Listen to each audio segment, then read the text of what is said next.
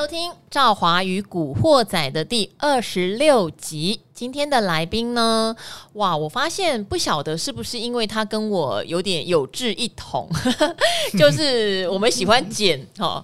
我们常常聊，因为我们俩都射手座嘛，对，又都屏东人嘛，对呀、啊，然后又都台大帮嘛，然后所以我们常常会喜欢做一样的事情。好喜欢捡尸，捡尸不是在夜店那种，是在股票，好不好？对，然后后来好像造成我 Podcast 上面的呃听众或粉丝们就变成慢慢喜欢听捡尸，然后会留好多好多的问题，被我们洗脑成功了，是不是？对，然后你是最多人留说要指明你回答的，就是阿格力哈，可能是我讲话太有凭有据，数据化。你可能说服力好不好？长得太帅，但是透过声音是听不出来。这个声音很迷人。这个应该是声音比较帅，人没有。好，还有就是我们两个有时候性格一致啦。例如我们两个就会，像阿格力前两天在那个迅德涨停的那一天，对，就在他的粉丝团留言呛说：“不要再留言来呛我喽，都创新高喽。”对啊，以后不要来找我，不要来找我，还要怎么样？台积电都还没创新高，迅德已经创新高了。对，没错。哦好，因为我们很困扰的就是说啊，我们是减失派嘛，所以有时候有一些股性真的比较差的，它可能哈不是说你现在去减它马上就会回来，它可能会到十八 层地狱都有可能。但是我们有耐性嘛，因为我们看基本面，所以我们可能会再往下减哈，减到有一天他突然醒过来，我们就赚到了。可是他没有醒过来的时候哈，可能很多粉丝会比较没有耐性，就会一直觉得你是骗我啊，听你的话被套牢啊。好，所以阿格力，你看他有凭有据，迅德报道创新高，好，真的恭喜你啦！对，因为其实迅德呢，因为在 Podcast 独家跟大家分享了，我比较高成本的，大概最高买到到一百二。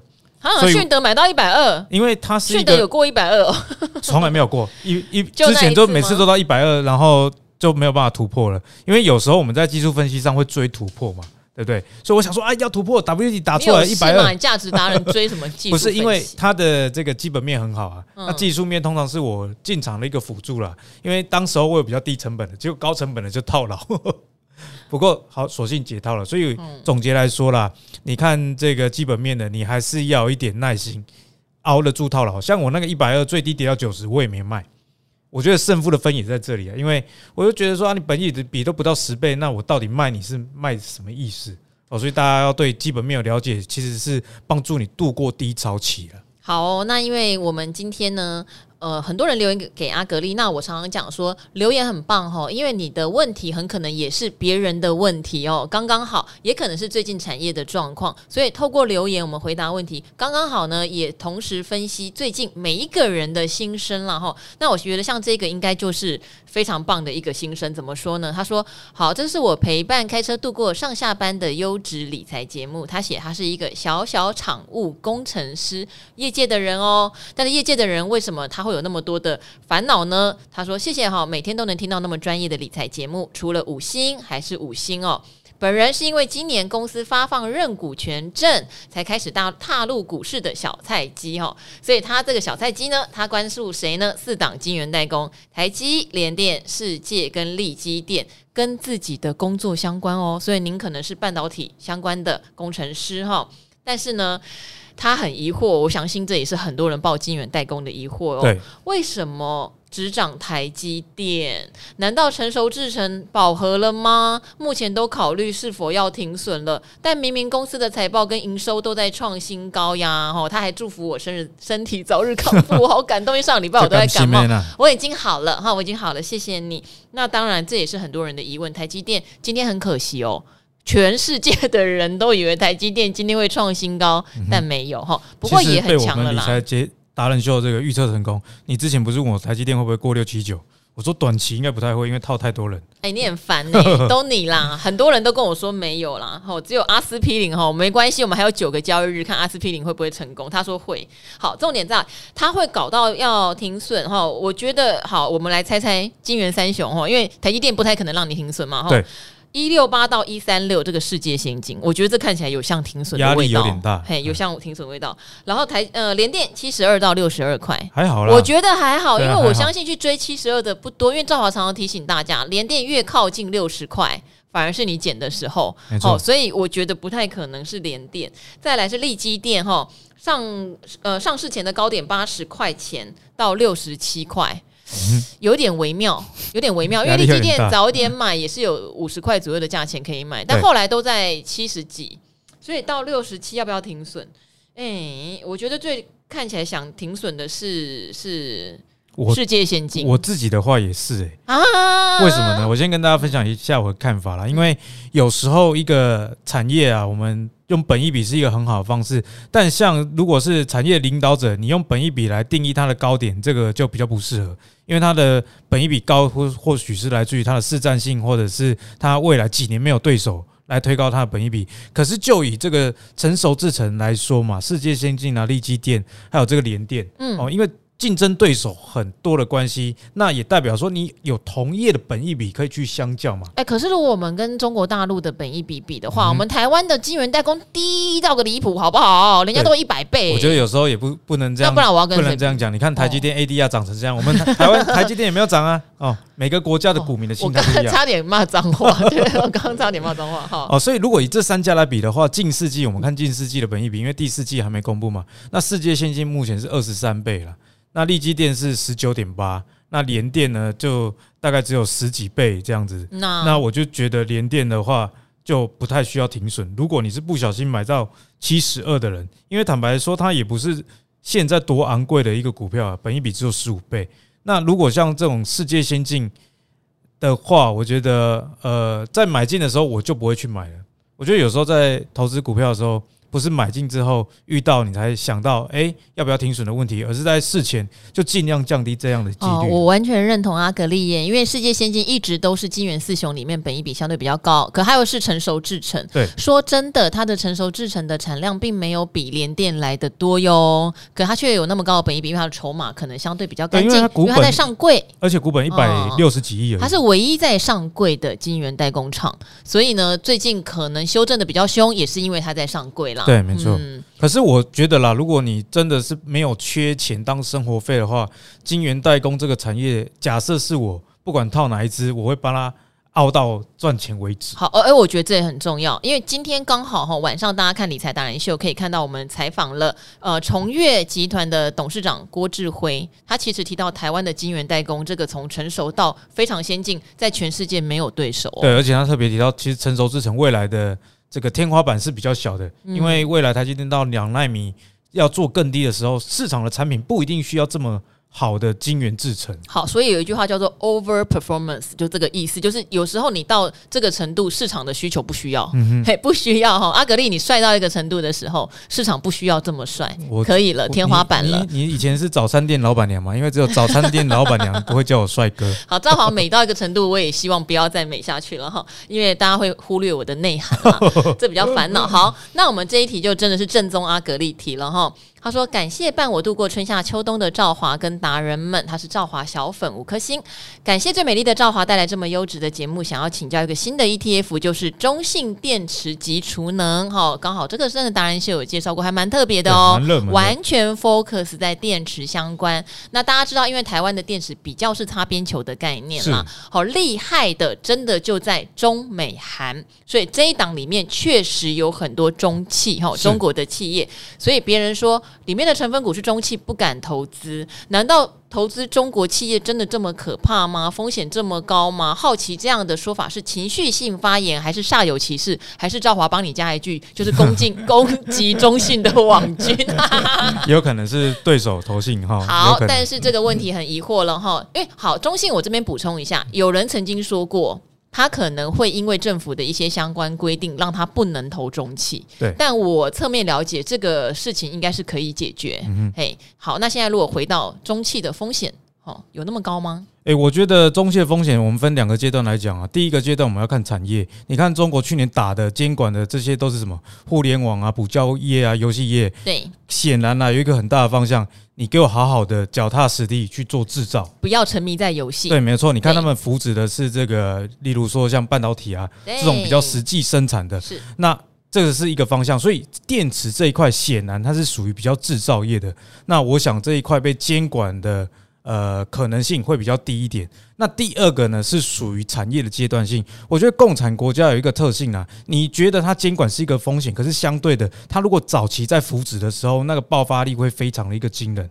哦，我们看到被监管的这些互联网巨头，其实他们在过去草创时期到他们全盛时期，那个涨幅真的是非常夸张哦。所以我觉得以阶段性来说，电池它也不是到一个呃已经到天花板的一个地步哦。那最后我觉得很重要的，不要一竿子打翻一条船啊，因为以就以电池这个行业来说，我们分两个层面。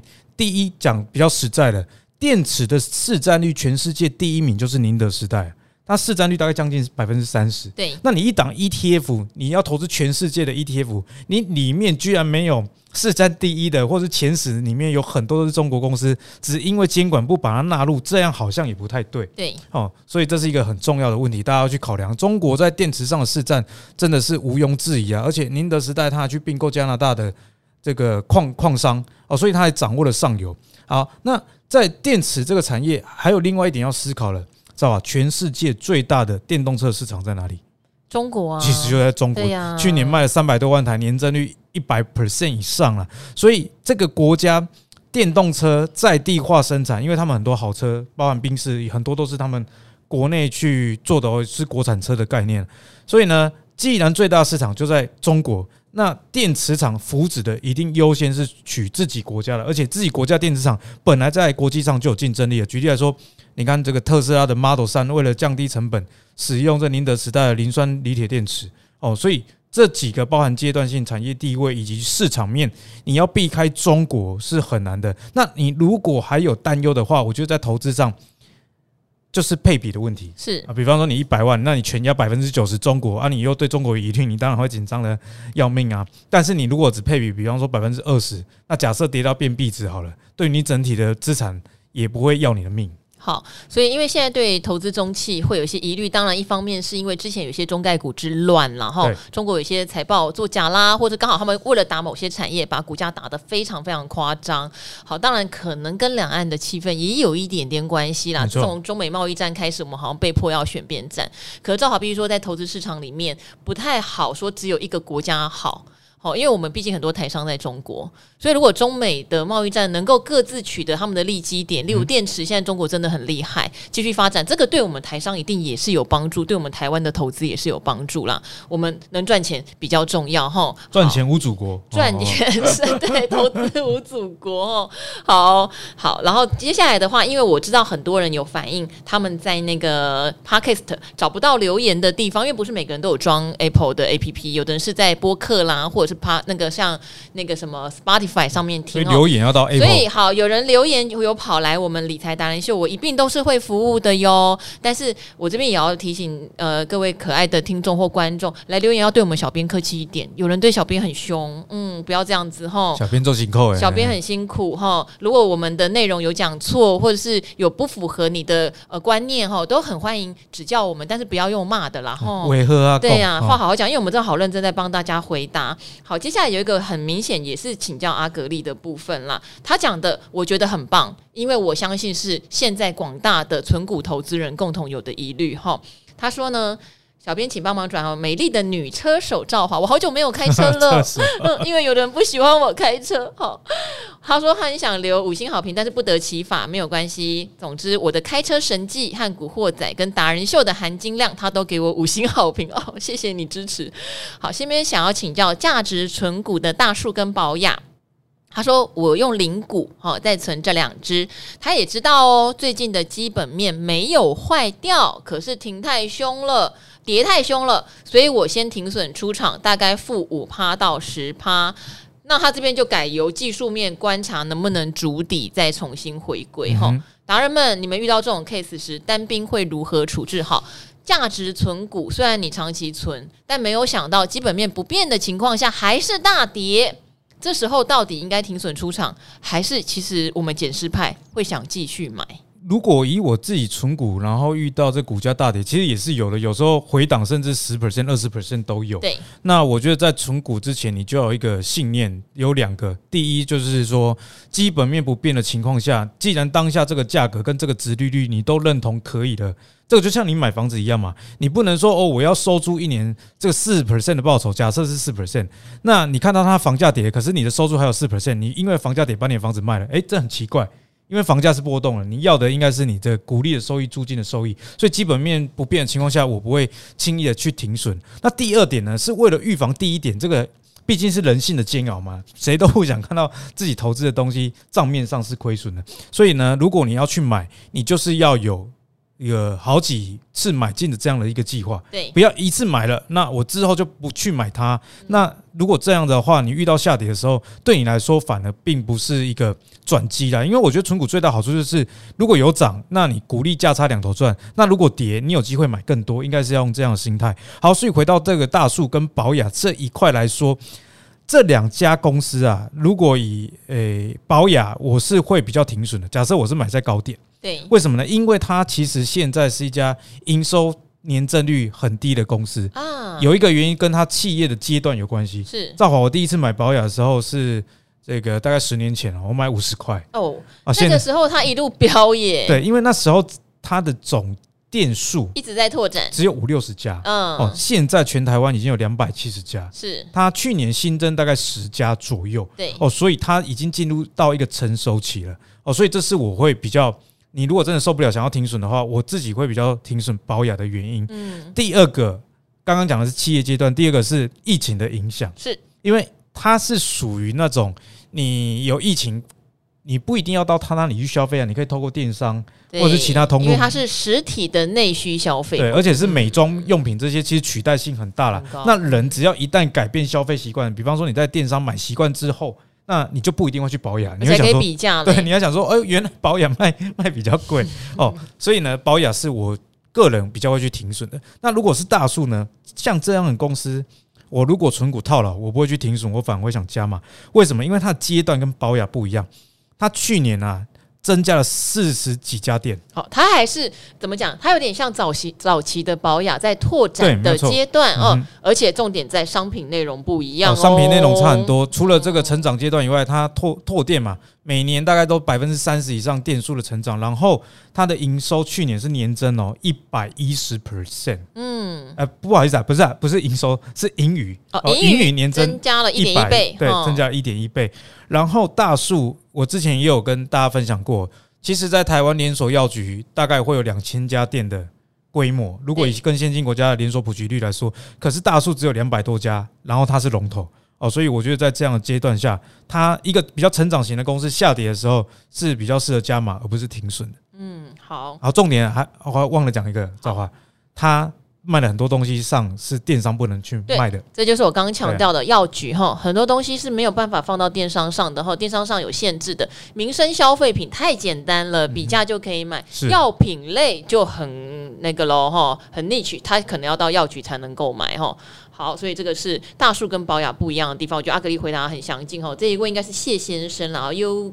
U K Y O 谢哈，你真的赚到了！我觉得这一题阿格力回答解惑好不好？解惑哈，然后也给广大的存股族做参考。对，我觉得在最后补充一下，内需类型的你一定要避开可能会被疫情影响的，因为疫情这反反复复，大家真的不知道搞多久。嗯，那如果疫情发生，可能连锁餐饮啊，或者是这些像保养会影响，但对大叔不会。好。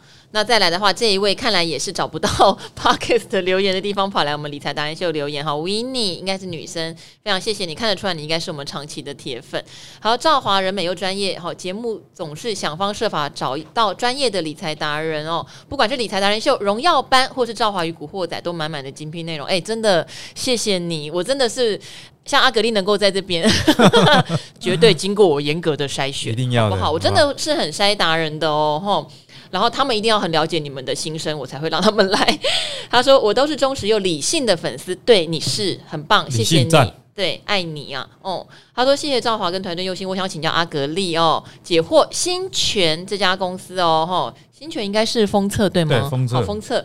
我从六十一路往下买到五十一，它营收明明都年月双增哦，然后 EPS 也不错，为什么会跌不停呢？那如果续报当做直利率股票，呃，直利率不错的股票可以吗？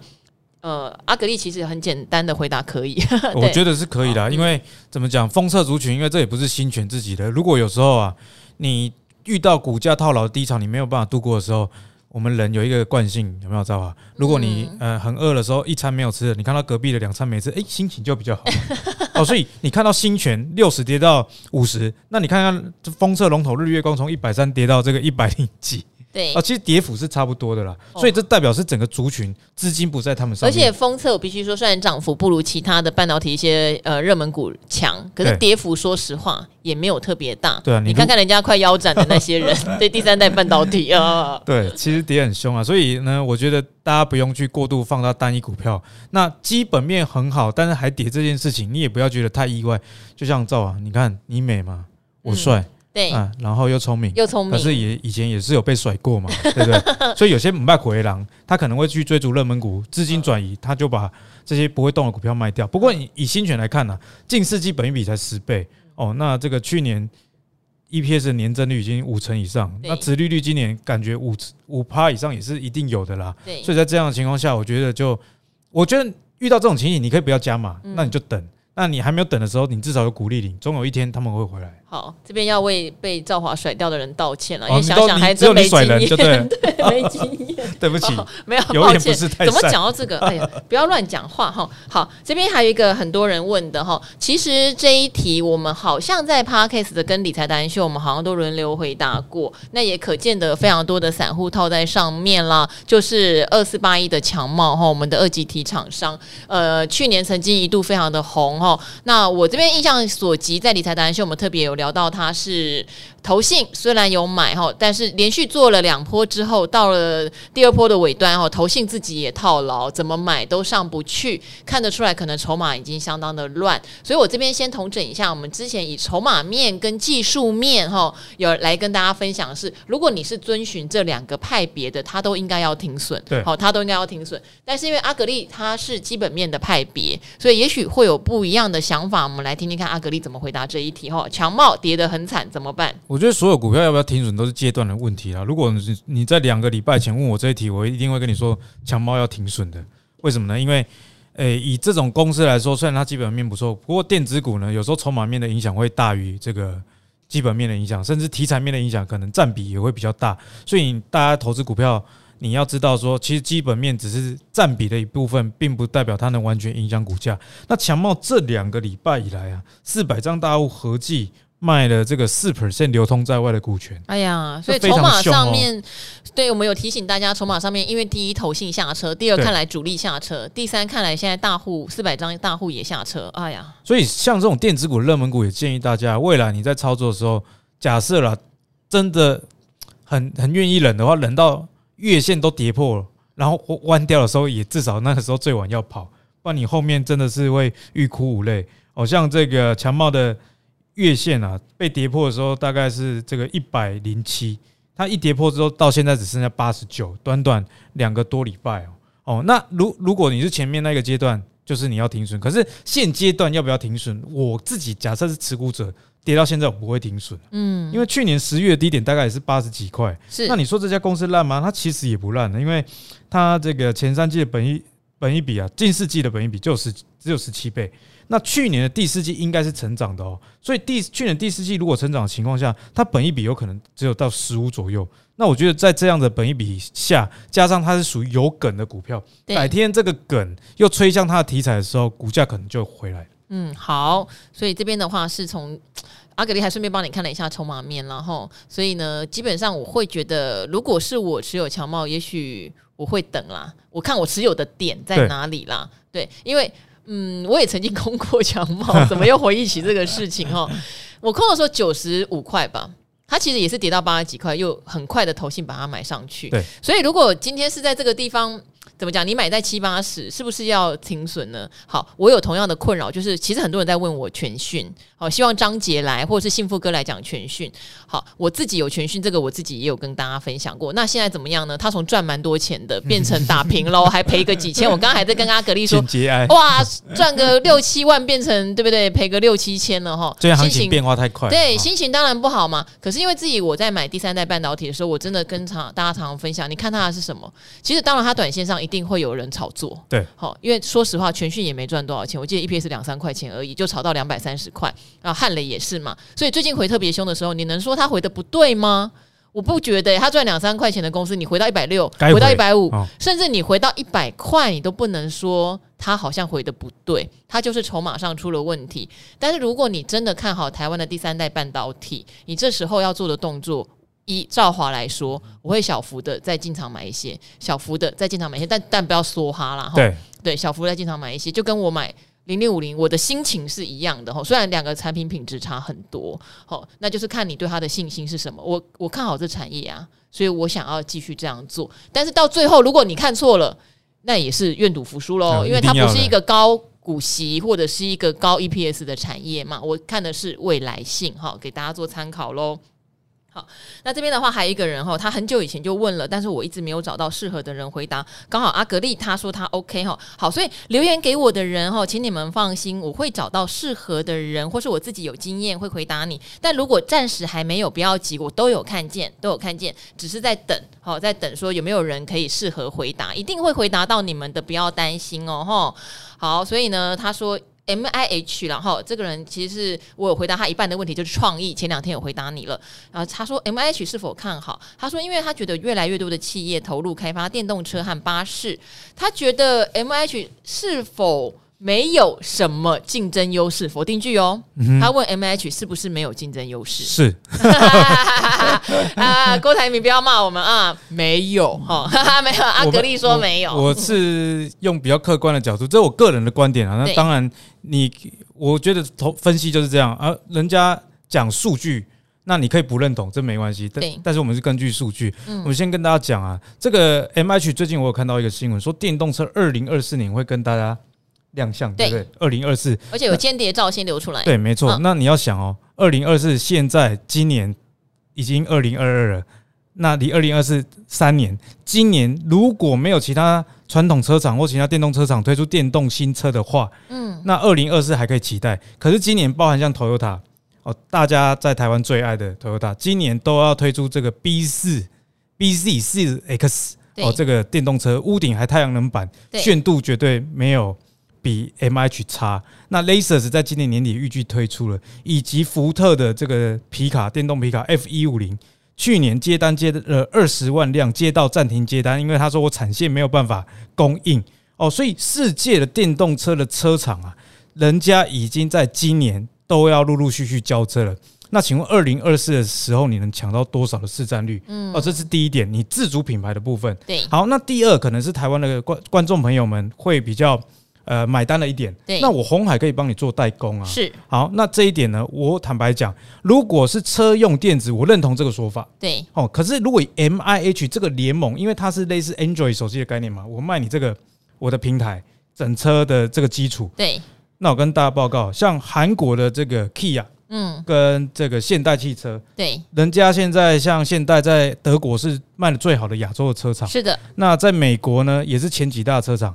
他们两个就是共用底盘哦，共用整个车电的系统，所以 M I H 要做这件事情，其实大厂都在做了，而且比较大的趋势是，你是大厂，我也是大厂，所以我们两个一起来搞，来节省成本。对，其实过去在油车上就蛮常这样，像 Infinity 跟 Benz，嗯，哦，就有你如果是开 B N 那个 Benz 的 A 系列的车，以前相同的零件配置只是换了 logo，也出现在 Infinity 的小车上。所以呢，我觉得平台这件事情应该没有大厂买单。其实 M H 之前我有跟大家分享过。鸿海跟这个阿拉伯的基金要合作做电动车的时候，对方说我架构会用 B N W 啊，哦，所以我们讲的都是已观察到的事实。但是你当然可以期待说 MIH 还是很厉害。不过我觉得就以它发布的时间点以及现在车场上我观察到的趋势来说，我自己是不会买单 MIH 这个概念，但是我会买单台湾。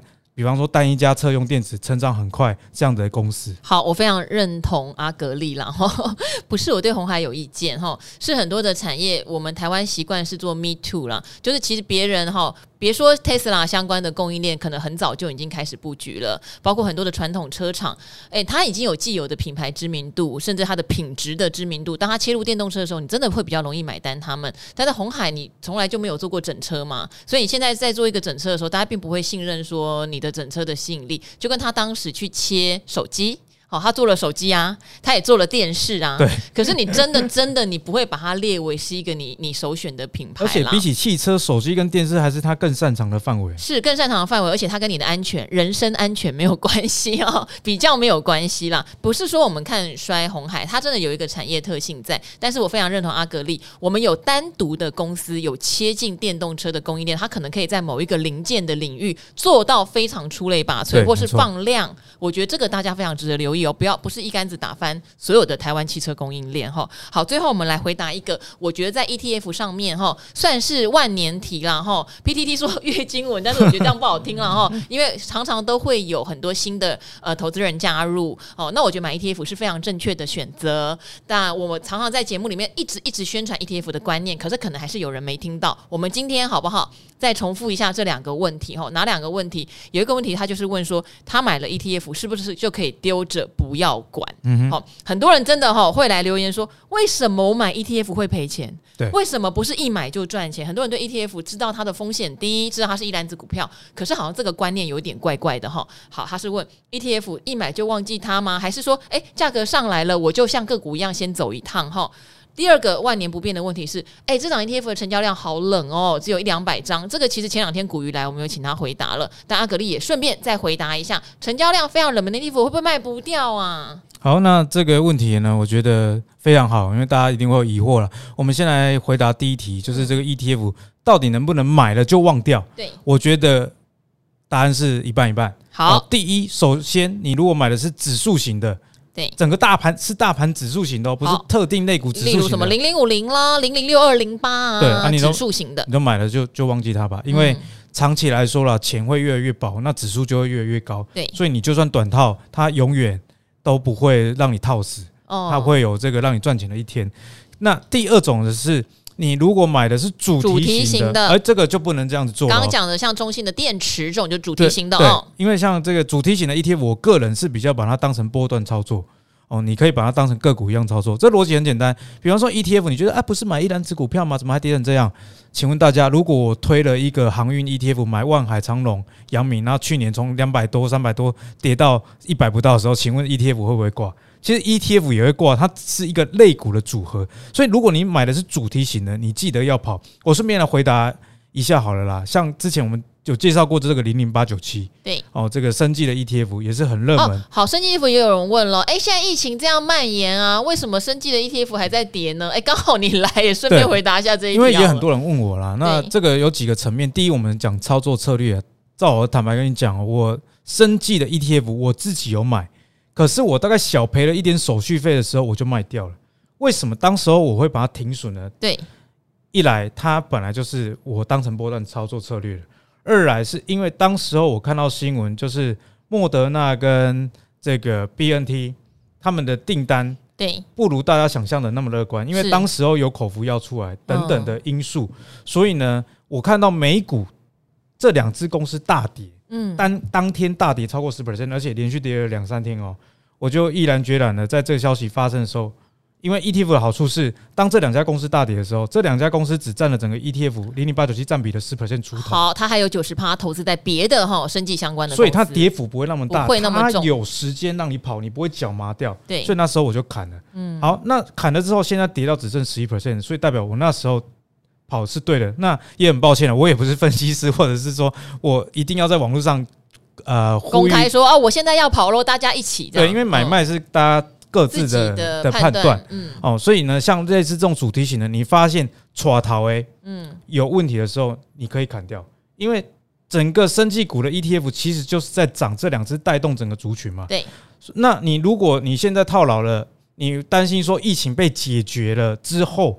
这个 ETF 就没救了，我觉得也不用这样想，因为这两只只占了整个权重的百分之十。好，你讲那个重点了，因为里面哈，我记得那时候你分析过，包括他可能还有做那种基因定序的公司，癌症治疗的，对，癌症治疗的，甚至长期以来他需要的药，就是说那个东西是长期获利的哦，不是说凭空说我现在有疫苗没疫苗或者是新药而已哦。好，所以它的组成分子里面很多是很赚钱的公司，那跌下来了，不是应该补一点吗？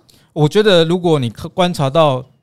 呃，打底已经发生的情况下，我觉得 ETF 主题型是可以补的。嗯，这个有一点既视感，知道吧？二零二零年特斯拉不是涨超多，涨到翻掉。对。可是二零二一的上半年，特斯拉也从一千跌到那个脱裤子。可是下半年又逆转，又回一千哦。所以以美国为主的这种科技类型的股票呢，它的波动度本来就是会很大，跟台湾有点不太一样。所以大家要记得这样子的一个方向，主题型的你要有你自己停损跟反转买进的策略，指数型的你就真的可以。丢着不管，好，那最后一个真的是万年月经理了，成交量很低怎么办？我先问你买几张？你不要这样哦。对，就是他担心的是，因为那好，那天股鱼来，我觉得有个东西很好，是说它成交量低的时候，可能会有个小小的问题。你想多买的时候，它可能会让 ETF 有一点溢价。嗯、你想多卖的时候，也许真的会有点折价的问题，但不会卖不掉。对，对，没有错。哦那其实就是看大家能不能接受那一点点的折溢价。折溢价，对。那我觉得你如果买的是对的趋势的话，其实影响不大，因为你也不是一次 all in 啊。嗯。那还有就是，你到底你买几张？嗯。那因为很多人问我说：“哎，阿格力，你…那如果今天成交量一百张，我是买一百零一张的那个人，我今天要全卖会怎样？”你就真的很难卖，你只能降价去卖，很容易就会变成降价卖折价的问题嘛。所以，但是券商会收走了，通常，嗯，因为券商其实也会负责造势，哦，这个大家要有这样的概念。所以总结来说，你到底买几张？那你如果买一百张，你是一天买一百张的人，那。你不会去问说，这档 ETF 只有一百张，我能不能买？因为你已经考量到你的需求跟它所能提供给你的流通性嘛。对。所以流通性这个问题呢，是取决于你到底买多少，而不是它成交量低就是不好。嗯，其实如果你是这个投信公司的大户，甚至你都可以打电话到投信公司直接申购。好，直接申购。因为为什么呢？因为我非常好的朋友在投信当业务副总嘛，他有特别提醒我，他说：“哎，我跟你讲哦，某大金控啊。” Q one 呢、啊，看来明显在卖股套利，因为连他们家的基金他都大量赎回，因为实在太大量，所以他一定打电话到公司说他要赎回个几亿、几十亿哦。哦，这样的赎回法，可能他就讲，他就一直提醒我了，他就说，可能金控公司第一季的状况都很好，是因为股票市场提款，但是这样提款很可能会造成股市的下跌。好，所以他有。特地跟我讲，那我一听就是，如果你今天是 ETF 的大户哈，你真的有个几百张、上千张，也许你也是可以打电话到投信公司去的啦。担心说，哎，这样成交量不够，我今天要卖，我不想溢价，也也许是真的可以去沟通一下的哦。因为造市商有责任让你把你手上的股票和 ETF 卖掉哦。好，那今天我们哇大补帖啦，非常精彩，好不好？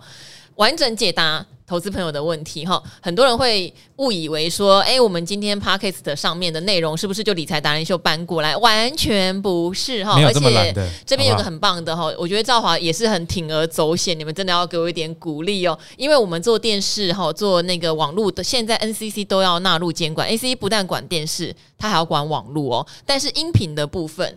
目前我们就是游走在一个，我非常希望所有的投资人，包括你刚进来你是新手，你都不要害怕问问题，我能够尽量的回答你，甚至回答到个股上面的问题。当然，我不会告诉你几块钱买，几块钱卖，我不是带进带出的人。可是正确的观念，我想分享给每一个听众朋友。这个是赵华与古惑仔，我觉得最可贵的地方。还要非常谢谢像阿格力这样的达人，大家知道吗？录完影了，好累了，他有好多事情，家里面娇妻跟小小孩在等他，他还要留下来跟我。跟你们聊了快要四十分钟，无私的奉献，对不对，赵华？真的叫做无私的奉献，因为我们没有拿钱哦，对不对？哎，他强调我没有给通告费，这是真的，所以大家真的好不好？多多支持阿格力，多多支持我们赵华与古惑仔每一个无私奉献，没有跟我再多领一笔费用的达人们。我们真的是爱大家，对，主要是希望大家能让这个投资环境讨论也更理性啊。是，好，那也多多支持阿格力的粉丝团，不要乱干掉哈。好，好，那今天的赵华与古惑仔就到这边了，我们跟阿格力一起跟大家说拜拜，拜拜，周末愉快，周末愉快。